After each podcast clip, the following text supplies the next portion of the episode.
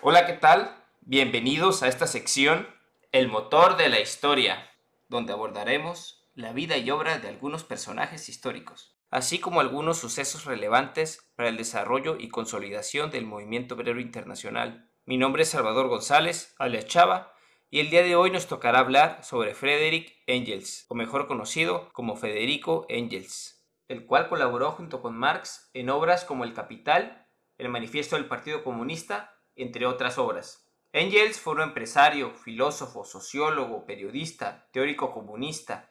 También fue secretario de la Primera Internacional Obrera y participó en la fundación de la Segunda Internacional. Cabe destacar que en este 2020 se cumplen 200 años desde su nacimiento y 125 desde su deceso. Sin embargo, a pesar de su papel fundamental en el movimiento obrero, socialista y marxista, muchas veces sus aportaciones son minimizadas desde el movimiento, desde la academia e incluso de la propaganda anticomunista. Todo esto y más lo abordaremos en este programa. ¡Comencemos!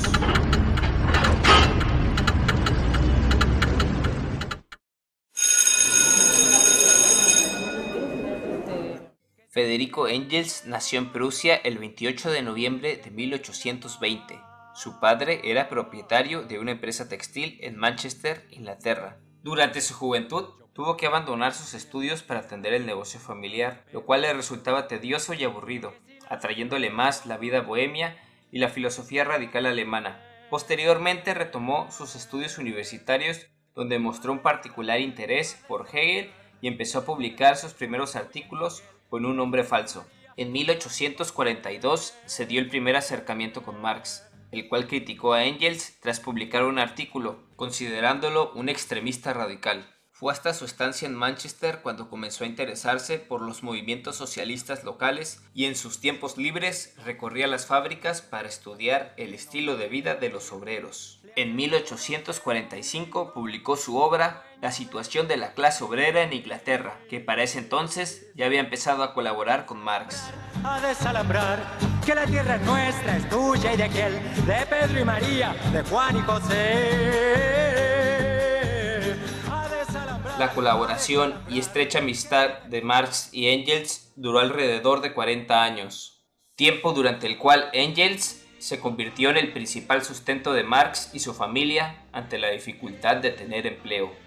Después de que Marx fuera deportado a Bruselas, participaron en la Liga de los Justos, formada por varios exiliados políticos, que posteriormente se convertiría en la Liga de los Comunistas. Dicha liga se planteaba el derrocamiento de las monarquías en Europa como fase necesaria para la instauración del comunismo, lo que los llevó a relacionarse un periodo breve con Joseph Proudhon, uno de los padres del anarquismo, y con Waitley, descrito por Engels como un socialista utópico. Las diferencias con Proudhon se ponen de manifiesto en la obra La miseria de la filosofía, escrita por Marx en respuesta a la obra La filosofía de la miseria. En 1846, Engels se trasladó a París, Francia, para incidir en los movimientos obreros socialistas. En 1847 fue delegado al Congreso de la Primera Liga de los Comunistas, celebrada en Londres, donde se le encargó elaborar las bases del comunismo. En el segundo Congreso, en 1847, se le encargó a Engels y a Marx la elaboración del Manifiesto Comunista.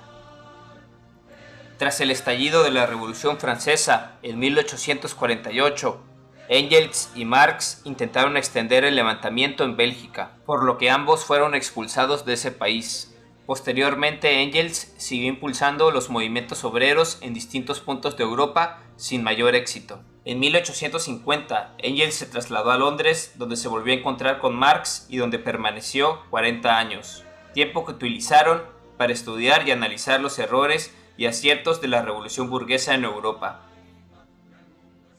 Ya establecido en Inglaterra, Engels se convirtió en copropietario en una fábrica en Manchester, la cual le permitió financiar las investigaciones de Marx. Durante este periodo, abandonaron su actitud favorable a la revolución burguesa en Europa y pusieron sus esperanzas sobre los pueblos y países oprimidos por los más desarrollados. Durante dos décadas, Engels llevó una doble vida, la del burgués respetable que mostraba ante su familia y la del socialista que agitaba y organizaba la revolución proletaria. En 1867, Engels financió la publicación del primer tomo del Capital.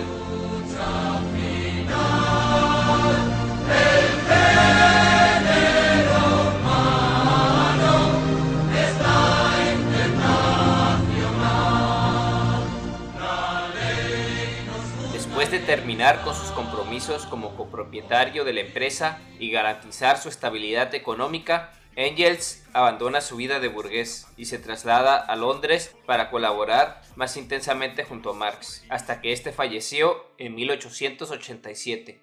Estando dedicado de tiempo completo a las tareas revolucionarias, fue elegido secretario de la Primera Internacional, quedando a cargo de coordinar la organización en diversos países de Europa. Durante los años posteriores, su residencia se ubicaba cercana a la de Marx, la cual ayudaría a que se convirtiera en la central de los movimientos socialistas, comunistas, anarquistas, etc.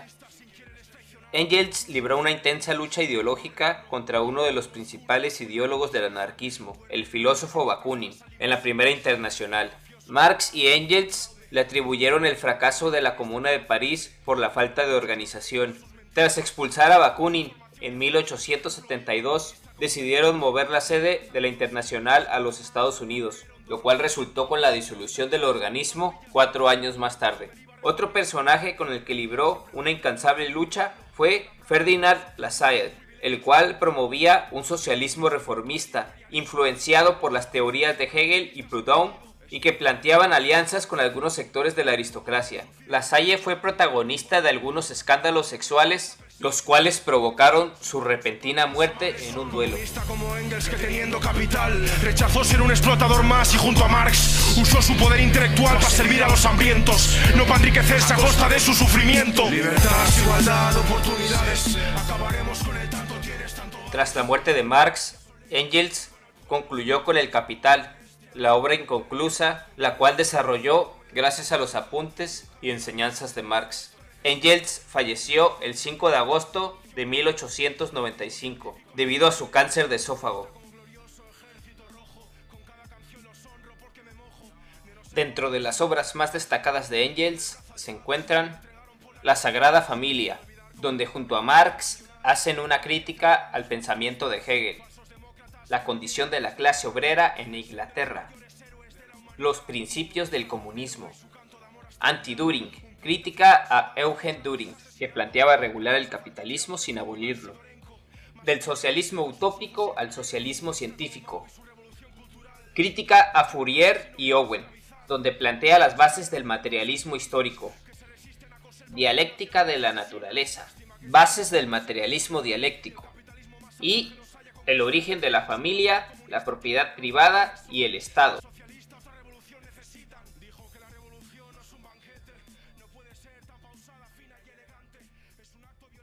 La importancia de Engels en el movimiento obrero y la teoría comunista es equiparable a la de Marx, ya que los dos se complementaron mutuamente y no se puede entender uno sin el otro. Sin embargo, muchos de los méritos de Engels fueron pasados a segundo término por él mismo, autoproclamándose como un discípulo de Marx, y por lo cual para muchos es considerado como el primer marxista. Y contrario a muchas afirmaciones, se puede llegar a ser un marxista comprometido con la lucha independientemente de tu estrato social, siempre y cuando estés consciente de tu papel de clase y utilices tus recursos y medios a disposición para la construcción del Estado proletario. Sin más por el momento, dejaremos hasta aquí este pequeño homenaje a Federico Engels, esperando que te haya gustado o hayas aprendido algo que no sabías acerca de este personaje. Y como no se puede hablar de Engels sin hablar de Marx, en el siguiente programa abordaremos la vida y obra de Carlos Marx. Mi nombre es Salvador González y esto fue El motor de la historia.